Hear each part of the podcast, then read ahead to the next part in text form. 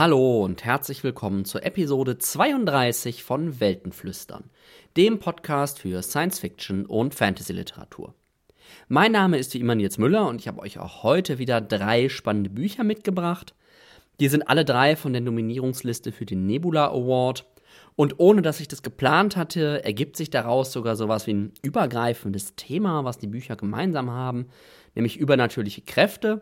Einmal aus einer alchemistischen Perspektive, einmal eher als so klassische Superkräfte und dann schließlich als magische Kräfte. Mitgebracht habe ich euch heute The Strange Case of the Alchemist's Daughter von Theodora Goes. Dann habe ich Spoonbenders von Daryl Gregory und Jade City von Fonda Lee. Bevor ich aber zu den Rezensionen komme, möchte ich euch natürlich auch nicht vorenthalten, welche Romane und Kurzgeschichten nominiert worden sind für den deutschen Science-Fiction-Preis. Ich habe ja hier immer schon die englischen Science-Fiction-Preise so ein bisschen vorgestellt. Jetzt will ich auch mal den deutschen Science-Fiction-Preis hier in die Liste mit aufnehmen, zumal ich dann doch einige der nominierten Romane auch schon gelesen und euch hier im Podcast vorgestellt habe. Fangen wir aber mal an mit der Kategorie Beste Kurzgeschichte.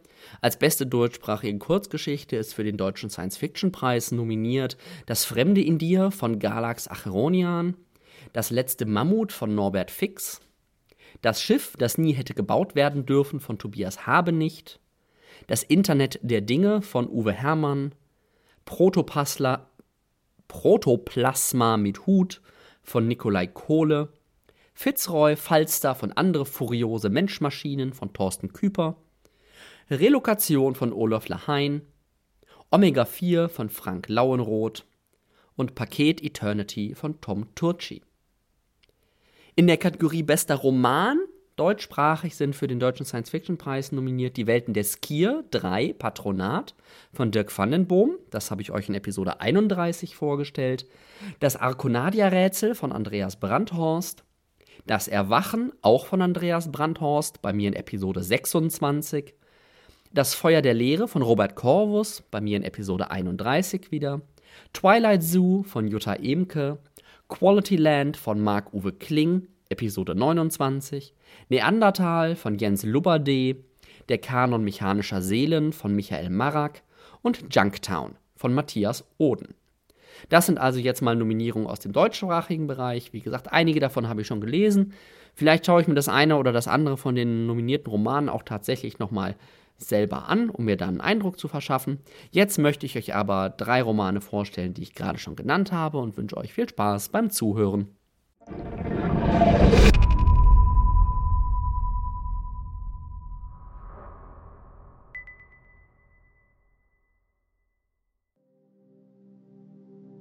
Chapter 1 The Girl in the Mirror Mary Jekyll stared down at her mother's coffin. I am the resurrection and the life, saith the Lord. The rain had started again. Not a proper rain, but the dreary, interminable drizzle that meant spring in London. Put up your umbrella, my dear, you'll get wet, said Mrs. Poole. Mary put up her umbrella, without much caring whether she would get wet or not. There they all were, standing by a rectangular hole in the ground in the grey churchyard of St. Marylebone. Reverend Whitaker reading from the prayer book. Nurse Adams looking grim, but then, didn't she always? Cook wiping her nose with a handkerchief. Enid, the parlour maid, sobbing on Joseph's shoulder. In part of her mind, the part that was used to paying bills and discussing the housekeeping with Mrs. Poole, Mary thought, I will have to speak to Enid about overfamiliarity with the footman. Alice, the scullery maid, was holding Mrs. Poole's hand. She looked pale and solemn, but again, didn't she always? Blessed are the dead who die in the Lord, even so saith the Spirit, for the rest from their labours. At the bottom of that rectangular hole was a coffin, and in that coffin lay her mother in the blue silk wedding dress that matched the colour of her eyes, forever closed now. When Mary and Mrs. Poole had put it on her, they realized how, immense how emaciated she had become over the last few weeks. Mary herself had combed her mother's grey hair, still streaked with gold, and arranged it over the thin shoulders. For so thou didst ordain when thou createdst me, saying, Dust thou art, and unto dust shalt thou return. All we go down to the dust, yet even at the grave we make our song, Alleluia. Alleluia, came the chorus from Mrs. Poole and Nurse Adams and Cook and Joseph and Alice. Enid continued to sob. Alleluia, said Mary a moment later, as though out of turn. She handed her umbrella to Mrs. Poole, then took off her gloves. She knelt by the grave and scooped the handful of dirt, scattering it over the coffin. She could hear small pebbles hit, sharper than the soft patter of rain. That afternoon, the sexton would cover it properly, and there would be only a mound until the headstone arrived. Ernestine Jekyll, beloved wife and mother. Das war der Einstieg in den Roman The Strange Case of the Alchemist's Daughter von Theodora Goes. Theodora Goes ist eine junge amerikanische Autorin, äh, ist eine Literaturwissenschaftlerin, die ihren Schwerpunkt auf der Gothic Literature des 19. Jahrhunderts hat, was jetzt nach diesem Intro in den Roman wahrscheinlich auch nicht wirklich überraschend kommt. Äh, Theodora Goes ist in erster Linie bekannt als Autorin von Kurzgeschichten, auch wenn sie mir persönlich noch nicht bekannt war. Und ähm, der Roman, der hier vorliegt, The Strange Case of the Alchemist's Daughter, ist auch tatsächlich eine Romanausarbeitung einer Kurzgeschichte, nämlich der Romankurzgeschichte The Mad Scientist's Daughter, die in dem Magazin Strange Horizons erschienen ist. Das Buch ist auch gleichzeitig äh, der erste Band einer Reihe, von der der zweite Band tatsächlich auch diesen Sommer noch erscheinen soll, also tatsächlich nicht mehr lange hin. Der Roman spielt, wie könnte es bei der Gothic Literature anders sein, irgendwie so im England des 19. Jahrhunderts, Ende des 19. Jahrhunderts. Wir haben also diese Situation, in der die Gesellschaft ganz, ganz fasziniert ist von der Wissenschaft, von Elektrizität, von Magnetismus. Es gibt ganz, ganz viele Phänomene, die, die sehr wunderlich scheinen, fast schon magisch wirken. Man aber weiß, da steckt eben irgendwie was Wissenschaftliches hinter. Und wo Faszination mit etwas ist, ist natürlich auch so deren dunkle, bösartige Anwendung nicht allzu weit. Und das ist eben genau ähm, eines der Themen des Romans. Gleichzeitig erzählt die Geschichte aber auch immer so ein bisschen mit ähm, das Aufkommen der ersten Frauenbewegung, das eben auch in die Zeit fällt. Frauen sind natürlich bei weitem nicht so ähm, gleichgestellt und werden nicht so ernst genommen, wie sie das heute werden, wenn man einen guten Grund hätte zu argumentieren, dass das immer noch besser geht. Ähm, aber da ist halt tatsächlich das erste Mal so eine richtige Bewegung, die aufkommt. Und die Prämisse der Geschichte im Grunde, äh, die in dieser Welt eben spielt, im viktorianischen London im Grunde, ähm, ist, dass das Buch Frankensteins Monster, das existiert auch in diesem Roman, es existiert da als Roman, aber eigentlich ist es ein Tatsachenbericht. Das heißt, es oder es gab Frankensteins Monster tatsächlich. Und es gibt überhaupt diese ganze mythische Welt dieser Schauerromane eben des 19. Jahrhunderts, gibt es eben tatsächlich. Das schließt dann auch direkt daran an, dass wir die Hauptfigur gerade in dem kurzen Intro auch schon kennengelernt haben. Das ist Meryl Jekyll und äh, wer jetzt ein bisschen, auch nur minimal, ähm, in die Kategorie Fall definitiv ich, äh, sich in diesen Roman auskommt, dem sagt der Name natürlich was. Und ja, es ist tatsächlich der Jekyll, äh, der den Nachnamen gibt, mit dem Mary sich schmückt, in Anführungszeichen. Und ähm, es gibt tatsächlich dann auch nicht nur eine Mary Jekyll, sondern auch eine Diana Hyde, wo dann natürlich der zweite große Name sozusagen auftaucht. Und Mary ist eben auch tatsächlich die Tochter von Dr. Jekyll. Und ähm, Mary ist jetzt in der Situation, in der sie da ist, ein bisschen in der Zwickmühle, weil die Familie ist eigentlich so ein bisschen verarmter Adel, also die sind nicht sonderlich reich, aber haben eben noch so, so, ein, so ein Adelsstanding und auch so ein Selbstverständnis, habt ihr auch gerade schon gehört, mit den ganzen Dienstboten, die da irgendwie dabei sind.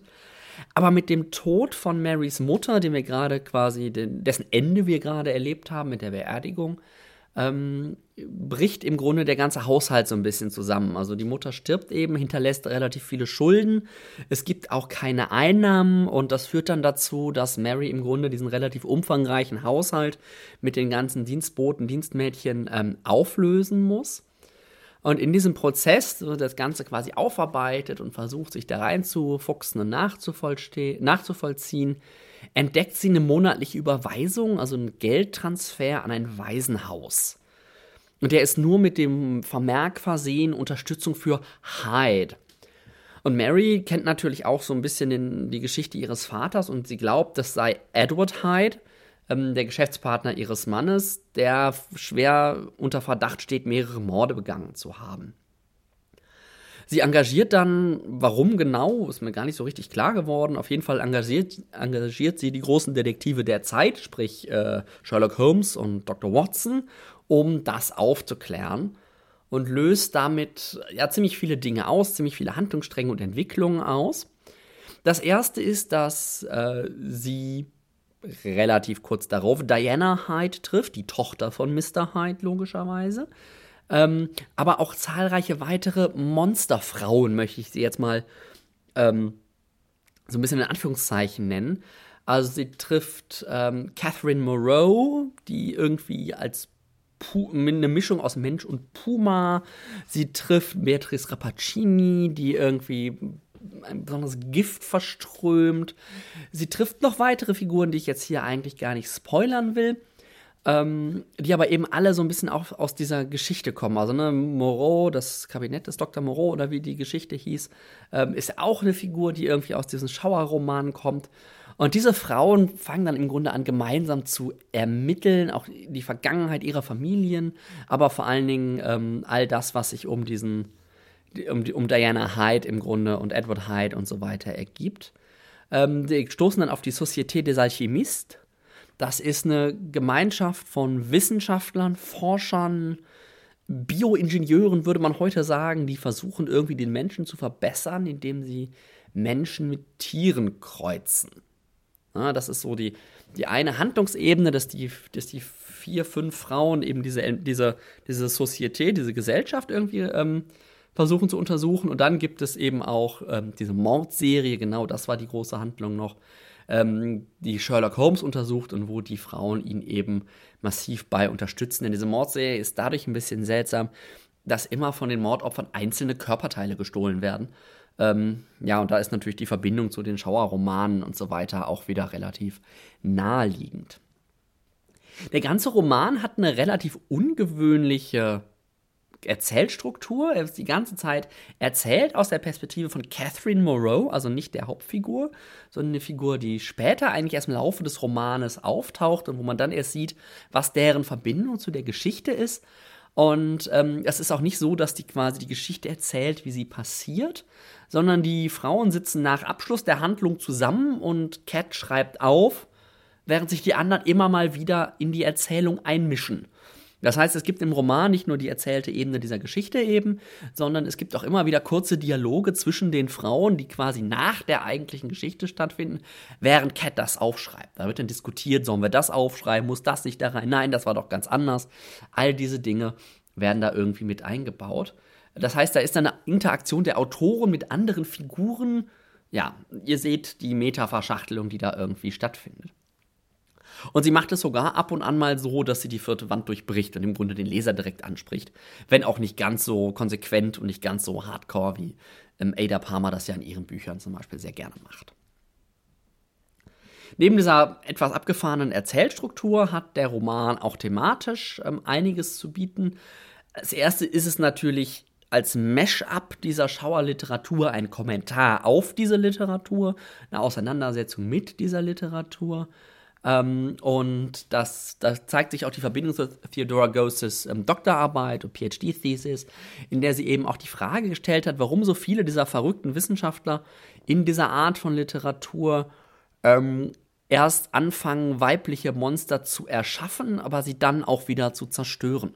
Warum gerade dieses Motiv irgendwie da so eine ganz große Rolle spielt. Ähm, thematisiert da, damit natürlich so Sachen wie das Objektivieren oder das Experimentieren an Frauen im Dienste einer bestimmten Aufgabe bzw. Funktion.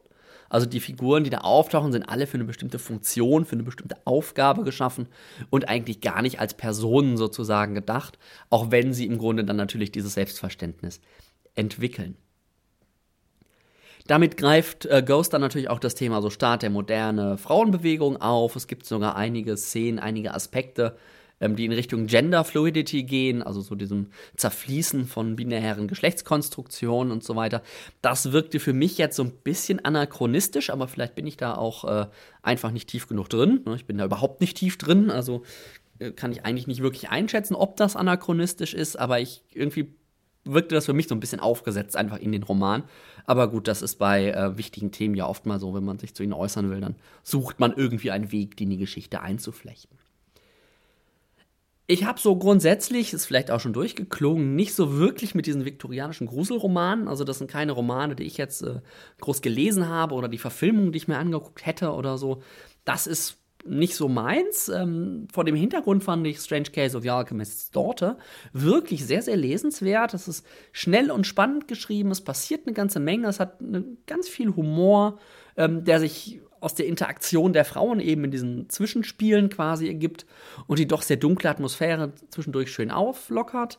Ähm, ich bin ein bisschen zwiegespalten, ob der Figuren ist natürlich auf der einen Seite, ja, es sind starke Frauenfiguren, wie das halt in einem entsprechenden Roman mit der entsprechenden Thematik sich gehört. Also auf der Ebene ist das äh, unkritisch, aber ich finde, die, die kommen so ein bisschen kurz. Die kommen vor lauter Atmosphäre, Handlungen und äh, Rumgebanter und Rumgewitzel, kommen die Figuren, die Entwicklung, ähm, gerade weil es ja doch unglaublich spannende ähm, Lebensgeschichten auch sind, die dahinter stecken, kommen mir ein bisschen kurz. Sie sind dann doch irgendwie nur ein bisschen nur so halt Detektive. Also gute Detektivinnen natürlich. Ähm, aber sie kommen mir als Figuren, die sich selber entwickeln und die selber eine Entwicklung nehmen, in dem Roman ein bisschen zu kurz. Das liegt auch einfach daran, dass Ghost sich darauf fokussiert, mit den Originalromanen zu interagieren das heißt, sie kommentiert die Originalromane, sie ziert die Originalromane, was ich wahrscheinlich viel besser ähm, erkennen würde, wenn ich die kennen würde.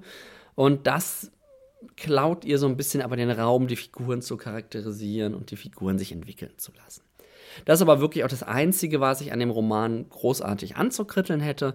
Im Großen und Ganzen ist ähm, The Strange Case of the Alchemist's Daughter von Theodora Goes eine sehr, sehr unterhaltsame Mischung aus Sherlock Holmes und klassischem Gruselroman la Frankenstein. Und für Fans das absolut ultimative Crossover, damit eine absolute Pflichtlektüre, aber auch für alle anderen, die mit dem Genre sonst nicht so viel anfangen können aber mit Krimis oder mit Sherlock Holmes oder mit so spannenden Figuren irgendwie was machen können, ähm, bietet sich der Roman auf jeden Fall auch an.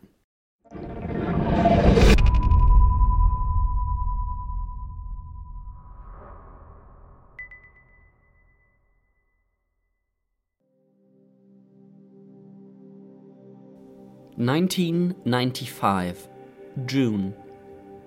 Chapter One, Matty. Matty Tehelamos left his body for the first time in the summer of 1995 when he was 14 years old. Or maybe it's more accurate to say that his body expelled him, sending his consciousness flying on a geyser of lust and shame. Just before it happened, he was kneeling in a closet, one sweaty hand pressed to the chalky dry wall, his right eye lined up with a hole at the back of an unwired electrical outlet box. On the other side of the wall was his cousin Mary Alice and her chubby white blonde friend. Janice? Janelle? Probably Janelle. The girls, both two years older than him, juniors, women, lay on the bed side by side, propped up on their elbows, facing in his direction.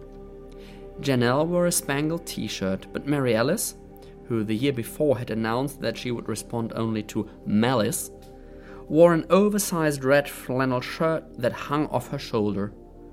His eye was drawn to the gaping neck of the shirt, following that swell of skin down, down, down into shadow. He was pretty sure she was wearing a black bra. They were looking at a school yearbook while listening to Mary Alice's City Walkman, sharing foam headphones between them like a wishbone. Matty couldn't hear the music, but even if he could, it was probably not no band he'd heard of. Someone calling herself Malice wouldn't tolerate anything popular. Once she caught him humming Hootie and the Blowfish, and the look of scorn on her face made her throat close. She didn't seem to like him as a matter of policy, even though she had proved that she once did. A Christmas Polaroid of a four year old Mary Ellis beaming with her brown arms wrapped around his white toddler body. But in the six months since Matty and his mom had moved back to Chicago and into Grandpa Teddy's house, he had seen Mary Alice practically every other week and she'd barely spoken to him. He tried to match her cool and pretend she wasn't in the room. Then she'd walk past, sideswiping him with a scent of bubblegum and cigarettes, and the rational part of his brain would swerve off the road and crash into a tree.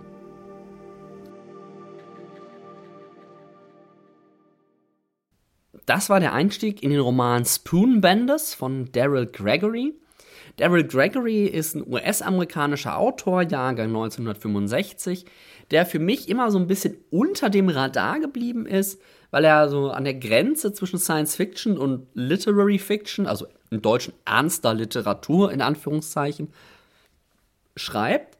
Und er ist ähm, vor einigen Jahren am Englischen drauf, das ist mir das erste Mal aufgefallen mit dem One After Party, den ich in ganz vielen Empfehlungslisten gesehen habe, aber nie wirklich gelesen habe, einfach weil ich irgendwie nicht dazu gekommen bin und am Ende mich nicht dafür entschieden hat. Und Afterparty ist jetzt auch seit Januar 2017 bei Fischer Tor auf Deutsch übersetzt erschienen.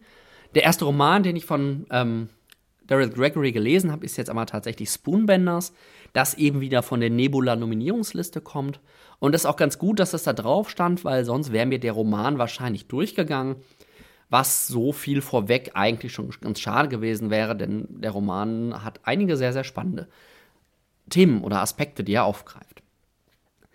Fangen wir mal damit an, dass Spoonbenders die Geschichte ja, im Grunde einer Familie von Superhelden erzählt. Ne? Wir haben äh, Merti Telemachos gerade schon kennengelernt, erzählt im Grunde die Geschichte der Familie Telemachos. Allerdings nicht so auf die Wahl, also aller Incredibles, ne? das sind Superhelden, die irgendwie die Welt retten, sondern er stellt tatsächlich mal die Frage, was passiert, wenn es so eine Familie gäbe, die aber in unserer realen, echten Welt zurechtkommen müssten. Hier jetzt in dem Fall Mitte der 1990er Jahre.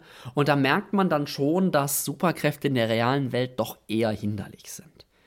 Denn es ist so, dass sich Familienkonflikte oder Krisen, gerade die sich aus dem sozialen Status ergeben, die Familie Telemachos ist dann doch eher arm, ähm, sich dadurch nicht lösen lassen. Superkräfte helfen nicht dabei, Brot auf den Tisch zu bringen oder irgendwie respektvoll oder sonst wie mit anderen Familienmitgliedern umzugehen.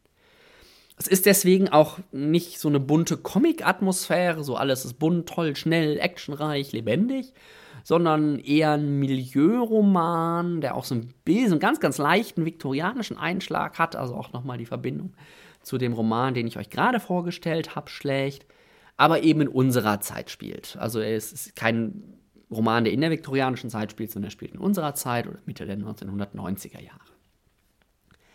Wir lernen eben kennen die Familie Telemachos, das ist einmal den Patriarchen Teddy, der, glaube ich, selbst, wenn ich mich recht erinnere, keine Superkräfte hat, ähm, der aber ähm, Irene, jetzt bin ich mir bei den Familienbeziehungen nicht mehr ganz sicher. Auf jeden Fall dabei ist dann auch noch Irene. Irene ist, hat die große Superkraft, sie kann Lügen erkennen, was aber dazu führt, dass sie jeden Job verliert, äh, weil sie eben nicht, äh, ja, sich nicht belügen lässt sozusagen und das kommt im Beruflichen nicht immer so gut an. Ähm, Frankie ist telekinetisch begabt, das heißt, er kann mit seinem Geist Dinge bewegen, hat sich allerdings doch massiven Ärger mit der Mafia eingehandelt, was auch nicht so ganz intelligent ist und Buddy, von dem eigentlich keiner so wirklich weiß, was seine Superkraft ist. Er ist ein bisschen der Exzentriker in dieser exzentrischen Familie, äh, macht äußerst seltsames Zeug, kommt im Grunde kaum aus seinem Kellerzimmer raus baut aber so nebenbei, ohne dass die anderen ihn groß fragen, warum, wieso, weshalb, die ganze Wohnung zu einer Festung aus. Völlig unklar ist, wieso, weshalb, warum er das tut. Die Familie Telemachos, der ging es nicht immer so schlecht. Die waren tatsächlich mal für ein Jahr oder sowas ganz, ganz große Fernsehstars, sind aufgetreten mit ihren Tricks, haben irgendwie ähm, ja, Zaubershows sozusagen veranstaltet, all das. Sind dann aber von einem Skeptiker vorgeblich enttarnt worden. Also sie, haben ja wirklich diese Kräfte, aber dieser Skeptiker hat es ihnen hinbekommen, dass man ihnen nicht, nicht mehr glaubt, dass sie diese Kräfte haben, auch wenn sie das ähm, immer wieder und immer wieder demonstriert haben.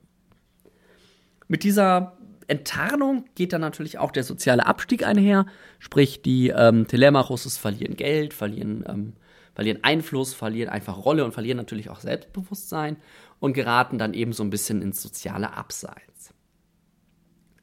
Die Handlung, die jetzt erzählt wird, äh, im Grunde auf zwei Ebenen. Die eine, die Haupthandlung spielt oder beginnt eben 1995 und wird aus der Perspektive unterschiedlicher Familienmitglieder erzählt, also so klassische Point-of-View-Figuren, die wir dann immer wieder da in ihrem Alltag beobachten und über die die Geschichte erzählt wird. Und dann gibt es die Ebene, dass Flashbacks und Erinnerungen in die 1960er Jahre eben genau in die Zeit, in der die, äh, die Telemachos-Familie als Amazing Telemachos Family im Fernsehen war, ganz groß war, sozial sehr geschätzt war und irgendwie so auf dem Weg im Grunde nach oben. Die Handlung setzt jetzt damit ein, dass Irenes Sohn, eben Matty, den wir gerade kennengelernt haben, äh, seine übernatürliche Fähigkeit entdeckt, äh, während er seine Cousine heimlich beobachtet und dabei tut, was Teenager-Jungs manchmal so tun, wenn sie Mädchen beobachten, zumindest in Romanen und Filmen, ähm, verlässt seine Seele seinen Körper. Und er kann sozusagen dann mit seiner Seele durch, durch den Raum schweben, irgendwie nach draußen schweben, aus dem Haus raus, Leute beobachten, also Dinge kann er tun. Ähm, Im Buch wird das Astralprojektion genannt. Und ja, dass der Familie Telemachus nicht schlecht, äh, schlecht geht, dass da ihm Geld fehlt, versucht er natürlich, sobald er das ein bisschen verstanden hat, diese Fähigkeit zu Geld zu machen. Ja, macht damit im Grunde genau dasselbe, was sein Onkel Frankie mit äh, seinen telekinetischen Fähigkeiten gemacht hat. Und es geht ihm aber, er geht ihm auch genauso wie seinem Onkel Frankie, sprich, er kriegt Ärger mit der Mafia. Wen hätte das überrascht? Das hat aber immerhin zur Konsequenz, dass die Familie so ein bisschen aus ihrer Lethargie und ihren Routinen gerissen wird und einige der Konflikte und Themen, die da so unterschwellig in der Familie immer mitschwingen, an die Oberfläche kommen und dann schließlich auch ausgehandelt werden können. Thematisch hat das Buch im Grunde einen ganz, ganz klaren Kern. Das ist die Dekonstruktion von Superhelden und ihren übersinnlichen Kräften. Ne, wir kennen all die Superhelden-Comics und Filme, die Gott weiß, welche Geschichten erzählen, wie irgendwelche Spinnenmänner ähm, oder sonst wer die Welt retten.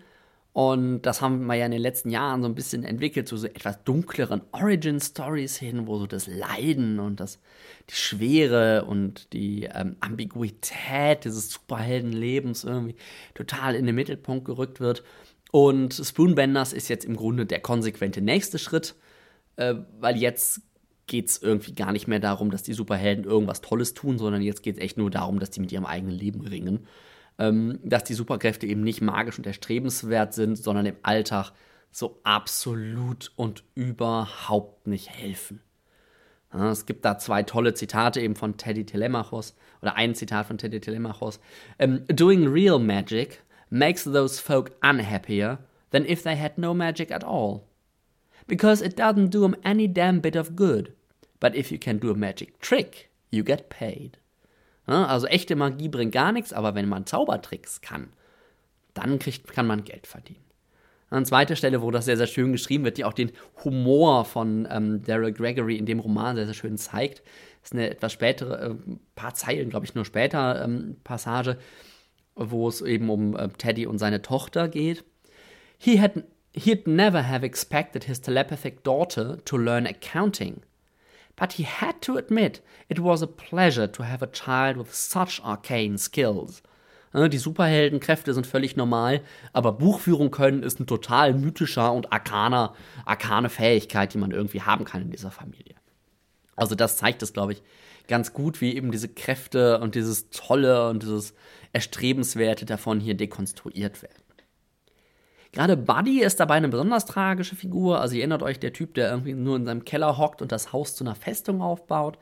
In seine Fähigkeit, die später im Laufe des Romans dann klarer wird, ähm, hat ihn vollkommen absorbiert und total isoliert. Also er kann im Grunde nichts anderes mehr machen, als dem, als seiner Fähigkeit folgen, als dem folgen, was ihm seine Fähigkeit irgendwie vorgibt, sozusagen.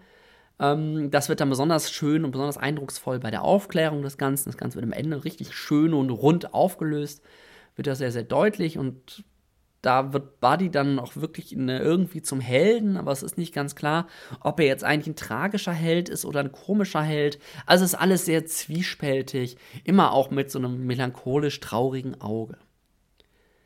Neben Buddy haben wir auch Matty als äußerst spannende Figur, also den Teenager-Sohn. Ähm, er hat wirklich so ein klassisch pubertäres Problem. Er muss seinen Platz finden. Er entdeckt das, was er kann, das, was er will versucht seiner Familie zu helfen und läuft dabei, ne, mangels seiner Erfahrung, einfach nur von einer Klemme in die andere. Versucht irgendwie den Kopf über Wasser zu halten, aus, aus den Problemen rauszubleiben, ähm, schafft das aber natürlich, wie man sich das so vorstellen kann, auch nur Mittelmaß, mittelmäßig. Ihr merkt schon, ähm, thematisch hat mich Spoonbenders von Daryl Gregory echt überzeugt. Das ist ein Roman, der viel Spaß macht zu lesen. Es ist toll zu sehen, wie Gregory diesen Superhelden-Typus, Archetypus auseinander nimmt. Es gibt kein Geld, es gibt keine Geheimorganisation der Superhelden. Einfach nur Menschen, die irgendwie versuchen, ihren Alltag zu überleben. Und dabei immer diesen lakonischen, sympathischen Humor zu bewahren, der tatsächlich manchmal ein bisschen was von Sitcom hat oder von einer guten Familienserie. Er schafft es auch, die Figuren total lebendig und liebevoll zu gestalten.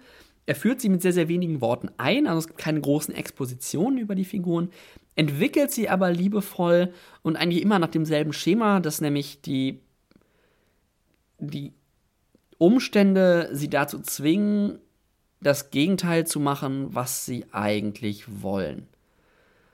Ja, und das ist tatsächlich äh, ganz, ganz schön und das irgendwie immer dem eigenen Glück im Wege stehen, meistens aus sehr, sehr guten Gründen, aber manchmal auch einfach, weil sie, weil sie ihr Glück nicht, ihr Glück nicht erkennen. Also das ist wirklich schön zu beobachten.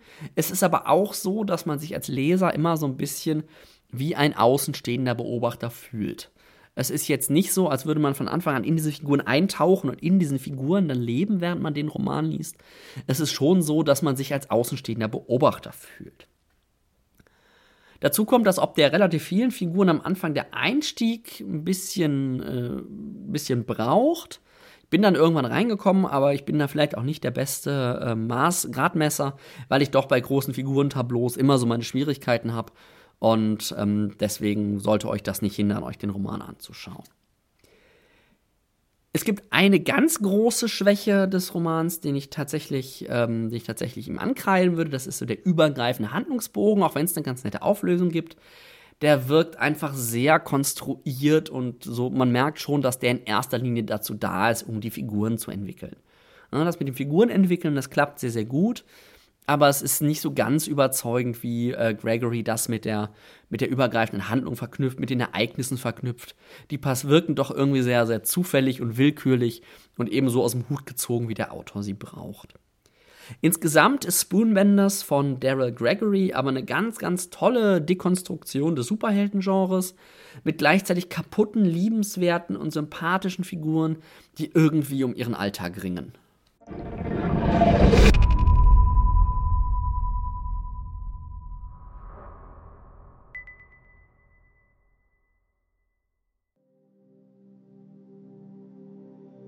Chapter 1 The Twice Lucky The two would be jade thieves sweated in the kitchen of the Twice Lucky restaurant. The windows were open in the dining room, the onset of evening brought a breeze off the water front to cool the diners, but in the kitchen there were only the two ceiling fans that had been spinning all day to little effect. Summer had barely begun, and already the city of Janloon was like a spent lover sticky, and fragrant. Barrow and Sumper were 16 years old, and after three weeks of planning, they had decided that tonight would change their lives. Barrow wore a waiter's dark pants and white shirt that clung uncomfortably to his back. His sallow face and chapped lips were stiff from holding in his thoughts. He carried a tray of dirty drink glasses over to the kitchen sink and set it down, then wiped his hands on a dish towel and learned, leaned towards his co conspirator, who was rinsing dishes with a spray hose before stacking them in the drying racks. He's alone now. Barrow kept his voice low. Sumper glanced up. He was an Abuke teenager, copper skinned with thick, wiry hair and slightly pudgy cheeks that gave him a faintly cherubic appearance. He blinked rapidly, then turned back to the sink. I get off my shift in five minutes. We gotta do it now, Keke, said Barrow. Hand it over. Sampa dried a hand on the front of his shirt and pulled a small paper envelope from his pocket. He slipped it quickly into Barrow's palm. Barrow tucked his hand under his apron, picked up his empty tray, and walked out of the kitchen. At the bar, he asked the bartender for rum with chili and lime on the rocks, Sean Judonro's preferred drink. Barrow carried the drink away, then put down his tray and bent over an empty table by the wall, his back to the dining room floor. As he pretended to wipe down the table with his towel, he emptied the contents of the paper packet into the glass. They fizzed quickly and dissolved in the amber liquid. Das waren die ersten Seitenzeilen, wie auch immer man es nennen will, aus dem Roman Jade City von Fonda Lee. Fonda Lee ist eine kanadische Autorin, die bisher in erster Linie durch äh, Young Adult Romane auf sich aufmerksam gemacht hat, zum Beispiel Zero Boxer oder Exo. Und Jade City ist im Grunde ihr Debüt als äh, ihr Debüt von also Erwachsenenromanautorin, ihr erster Erwachsenenroman der von der Kritik auch wirklich äußerst positiv aufgenommen wurde, an dem ich immer, an dem ich immer so ein bisschen rumgeschlichen bin, mich nie wirklich dazu durchringen konnte, ihn anzufangen, ihn zu lesen. Doch als er dann auf der Nebula-Liste irgendwie auftauchte, habe ich mir ihn dann mal vorgenommen und obwohl das Setting mich so auf den ersten Blick nicht unbedingt ansprach, so viel kann ich euch vorweg schon mal verraten, hat mich der Roman doch ziemlich umgehauen. Machen wir mal einen Schritt zurück und stellen uns die Frage, in was für einer Welt spielt Jade City? Jade City spiel, spielt hauptsächlich in so einer asiatisch inspirierten Fantasy-Metropole namens Janloon, die wir gerade kennengelernt haben, auf der Insel Kekon. Und diese Insel Kekon hat sich aus Gründen, historische Gründe, ähm, doch sehr von ihrer Umwelt abgeschottet, lebt so ungefähr auf dem Technologielevel von 1960, 1970 und ist atmosphärisch, so meiner Wahrnehmung nach, so ein bisschen so eine Mischung aus Hongkong und Jakarta. Ich weiß nicht, warum ich gerade diese beiden Städte irgendwie mit, mit ähm, Janloon und Kekon verbinde, aber irgendwie ist, scheint mir das so ein bisschen die Atmosphäre auszudrücken. Und ähm, gerade Janloon, diese Stadt, hat eben auch einen sehr, sehr großen, starken wirtschaftlichen Aufschwung hinter sich. Ähm, kann man vielleicht vergleichen mit den ganzen Städten am Golf, im arabischen Golf gerade, die ja Gott weiß wie explodieren und in die Höhe und in die Breite wachsen. Jetzt ist es so, dass die Stadt zwar irgendwie sich ökonomisch sehr weiterentwickelt hat, aber doch politisch und gesellschaftlich noch ein bisschen rückständig in Anführungszeichen ist. Sie wird nämlich beherrscht von verschiedenen Clans, die die Stadt im Grunde untereinander aufgeteilt haben. Das sind, ja, im Grunde sind es Gangster- oder Mafia-Familien, allerdings mit einem etwas stärkeren legalen ähm, Anstrich. Also die sind nicht nur eindeutig kriminell, sondern da scheint auch ein großer ähm, realer, legitimer ökonomischer Bereich mit, mit dabei zu sein, aber eben auch ein illegaler Bereich. diese Familien sind, diese Clans, äh, sind im Grunde hervorgegangen aus Kriegerfamilien, die einige Jahrzehnte zuvor die Unabhängigkeit Kekons gegen ganz große ähm, ausländische Invasion verteidigt haben.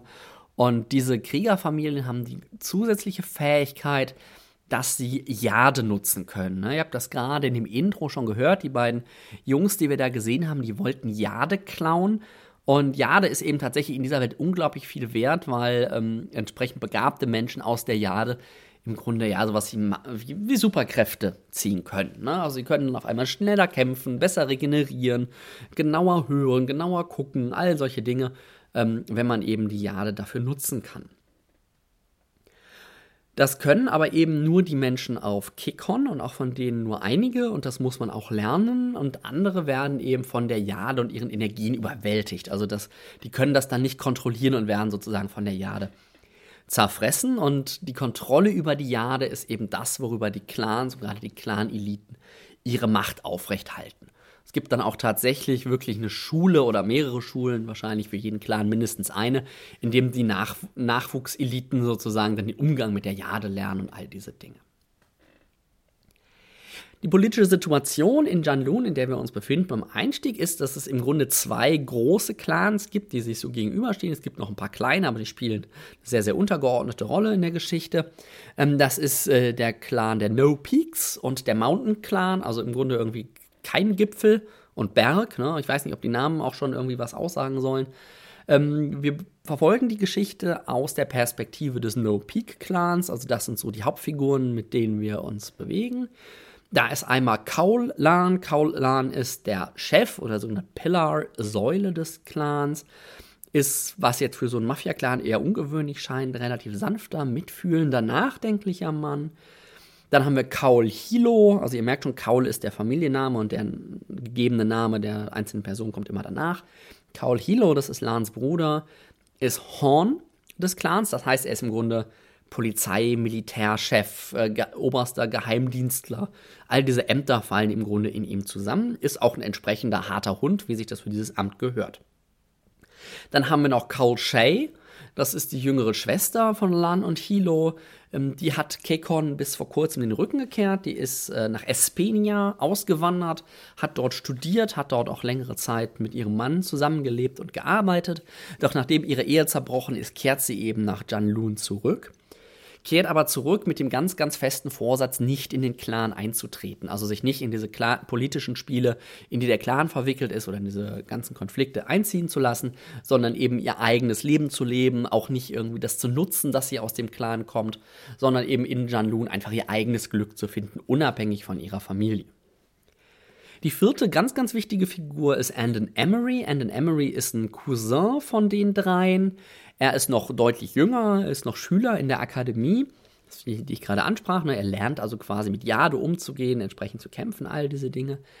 Und er hat die Besonderheit, dass er der Sohn eigentlich der machtvollsten Jadekriegerin der Geschichte ist, die verstorben ist logischerweise und er wurde dann sozusagen in den Clan der No Peaks oder die Familie der Cults ähm, ja im Grunde adoptiert und ist, lebt als Teil der Familie, ist aber eben nicht wirklich irgendwie blutstechnisch zugehörig dieser Familie. Das sind die vier wichtigen Figuren. Es gibt noch ganz, ganz viele andere aus dem Clan, aus anderen Clans. Aber das sind die vier, die man so ein bisschen im, im Mittelpunkt des Romans sehen kann. Wenn wir jetzt die Situation haben, dass es zwei Clans gibt, von denen einer die Stadt beherrscht und der andere so ein bisschen der, ähm, ja, der Widers Widersacher sozusagen ist, ist die Handlung des Romans jetzt nicht so unglaublich schwer zu erraten. Äh, es ist dann auch tatsächlich so, dass ziemlich, ziemlich direkt am Anfang der Mountain Clan diesen Anton Emery, also diesen jungen Cousin, im Grunde entführt und damit zwischen den beiden Clans, dem Mountain und dem No Peak Clan, einen diplomatischen Zwischenfall auslöst, der im Grunde dazu führt, dass der Kalte Krieg, dieses dieser brüchige, aber doch irgendwie haltende Frieden, den es da gab, im Grunde zerbricht und dieser kalte Krieg wieder heiß wird.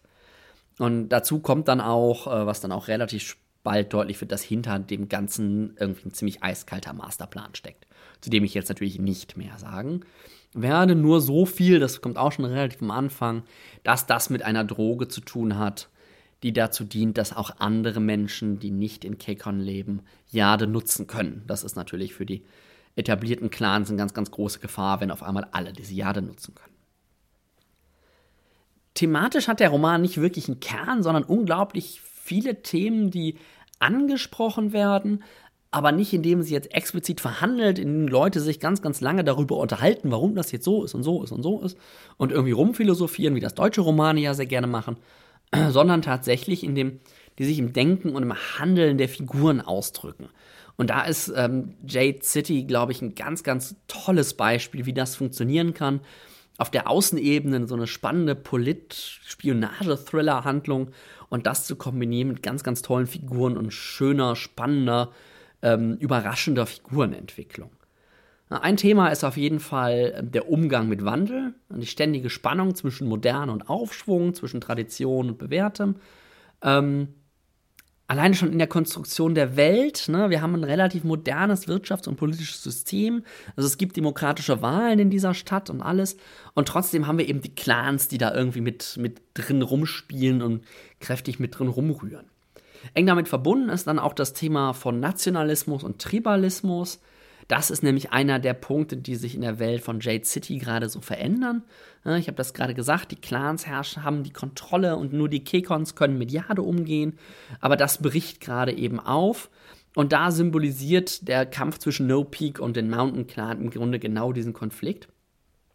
Und ich finde es spannend, dass Lee es dabei mal umgekehrt macht, dass man so, dass sie sozusagen die, die Konservativen, die Bewahrer, die Nationalisten ähm, als Sympathen einführt. Also als die, als die Hauptfiguren, als die Protagonisten, mit denen man als Leser mitfiebert und wo man hofft, dass die doch bitte Erfolg haben werden. Auch wenn deren politische Ausrichtung eigentlich nicht die ist, die man irgendwie selbst in der eigenen Welt sozusagen sehen wollte. Und die konservativen ähm, Bewahrer eben als Identifikationsfiguren aufzubauen, finde ich einen äußerst spannenden Twist, den Fonda Lee hier in ihren Roman aufbaut. Ein weiteres Thema, was ganz stark eine Rolle spielt, ist das Thema Privileg und Klasse, Klassenkonflikt. Die Clans kann man tatsächlich ein bisschen fast sowas sehen wie, wie Adel. Ne? Und dem Adel brechen seine Privilegien weg, werden auf einmal unsicher, müssen auf einmal verhandelt werden. Es kommen andere, die da irgendwie auch Ressourcen beanspruchen, Anspruch drauf erheben. Also das ist auch noch wieder was, was da auftaucht, dass diese Selbstverständlichkeit im Grunde wegfällt. Ähm, dann auch wieder verbunden damit, dass ja, von Dali es schafft, ihre Figuren immer so ein bisschen in die Illusion der Wahl zu setzen. Also ihre Figuren haben meist eine sehr starke Meinung dessen, was sie wollen und was sie nicht wollen. Ähm, von Dali schafft es dann aber irgendwie, sie dazu zu bringen, doch genau das Gegenteil von dem zu tun. Oder genau das zu tun, was sie eben nicht tun wollen. Ähm, da ist das offensichtlichste Beispiel Shay, wo ich glaube ich nicht zu so viel Spoiler, wenn ich sage, dass die zwar versucht, irgendwie sich aus dem ganzen Zeug rauszuhalten, dass das aber tatsächlich nur ein paar Tage hält und sie dann mittendrin ist in diesem Konflikt zwischen den Clans. Ja, da haben wir dann weitere Themen, die irgendwie eine Rolle spielen. Der Konflikt zwischen dem Wunsch des einen und dem Wohl der vielen. Themen wie Loyalität und Tradition, die verhandelt werden. All diese Aspekte spricht von Dali an. Da ist der Roman wirklich voll von spannenden Überlegungen, Gedanken und Ideen. Und falls es jetzt noch nicht deutlich geworden ist, ich bin von Jade City von Fondalita absolut begeistert. Also es ist definitiv bisher mein Roman des Jahres. Es ist gleichzeitig Gesellschaftsroman, es ist ein Mafia-Epos, Polit-Thriller. Und was jetzt bisher noch gar nicht angeklungen ist, weil es so gar nicht mein Genre ist, eigentlich ein Martial Arts Action-Roman. Es gibt ganz viele Kampfszenen, all diese Sachen tauchen auch noch irgendwie da drin auf. Und er kann im Grunde auf jeder dieser Ebenen überzeugen. Als, als jeder Typ dieser Romane kann es überzeugen. Es ist ein großartiges Worldbuilding, das sehr, sehr glaubhaft ist und intuitiv zugänglich. Man muss sich nicht lange orientieren, wie funktioniert jetzt diese Welt, sondern kann ziemlich direkt einsteigen.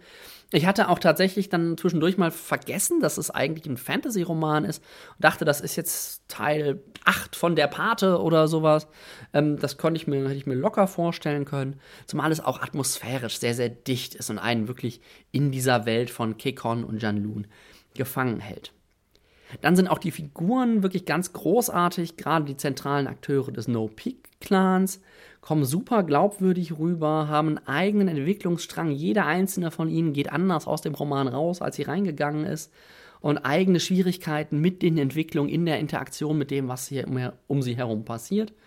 Und dieses, was um sie herum passiert, die eigentliche Handlung ist dann auch noch spannend, sehr wendungsreich, sehr überraschungs, sehr, äh, mit sehr vielen Überraschungen, aber nie so künstlich konstruiert, ach, das muss jetzt ja noch passieren, ach, da muss noch eine Schleife reinkommen.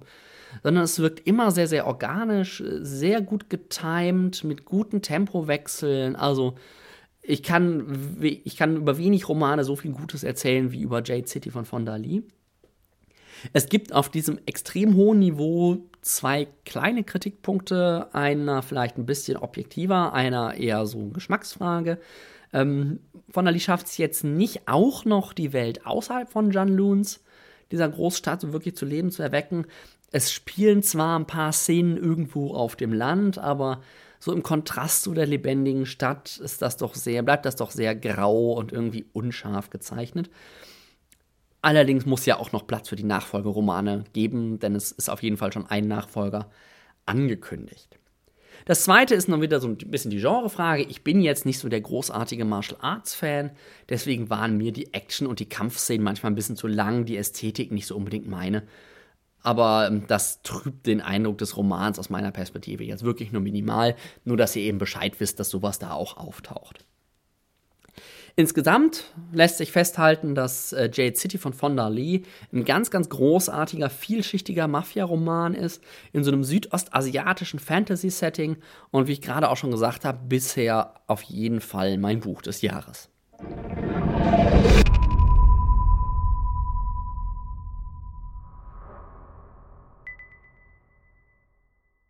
Ja, das war's dann auch schon mit der 32. Episode von Weltenflüstern. Ich hoffe, es waren für euch wieder spannende Buchtipps mit dabei. Ich habe jeden Roman auf seine Art sehr, sehr, sehr gerne gelesen. Wenn ihr mir einen Kommentar zu dieser Episode oder ganz generell zu meinem Podcast hinterlassen wollt, macht das doch am besten direkt auf der Webseite weltenflüstern.de slash 32 findet ihr auch noch ähm, die Shownotes, nochmal die Liste der Bücher und könnt mir wunderbar einen Kommentar hinterlassen. Wenn euch diese Episode gefallen hat und ihr Weltenflüstern noch nicht abonniert habt, Äh, geht einfach auf die Webseite, da findet ihr Links zu allen Möglichkeiten, den Roman, äh, den Podcast zu abonnieren, zu iTunes, zum RSS-Feed. Ihr könnt neuerdings Weltenflüstern auch auf YouTube euch anhören bzw. anschauen. Also ihr blickt auf ein Standbild, aber ihr hört mich sprechen. Ähm, da findet ihr mich als Weltenkreuzer und mit einer entsprechenden Playlist, wenn ihr die abonnieren wollt. Ihr könnt mich aber auch sonst natürlich einfach auf den diversen Social-Media-Plattformen ansprechen. Ich habe eine Facebook-Fanseite für Weltenflüstern, da freue ich mich über jeden Link, über jeden Like, jede Verbindung, jeden An jede Ansprache, jeden Kommentar. Ähm, like das äh, durch die Decke sozusagen. Ihr könnt mir auf Twitter folgen, da findet ihr mich als Weltenkreuzer. Und auf Goodreads könnt ihr euch natürlich auch mit mir anfreunden. Dann kriegt ihr quasi direkt einen direkten Einblick in meinen Leseprozess, was ich gerade so lese, was ich darüber denke. Bei Goodreads findet ihr mich als Nils Müller aus Dortmund.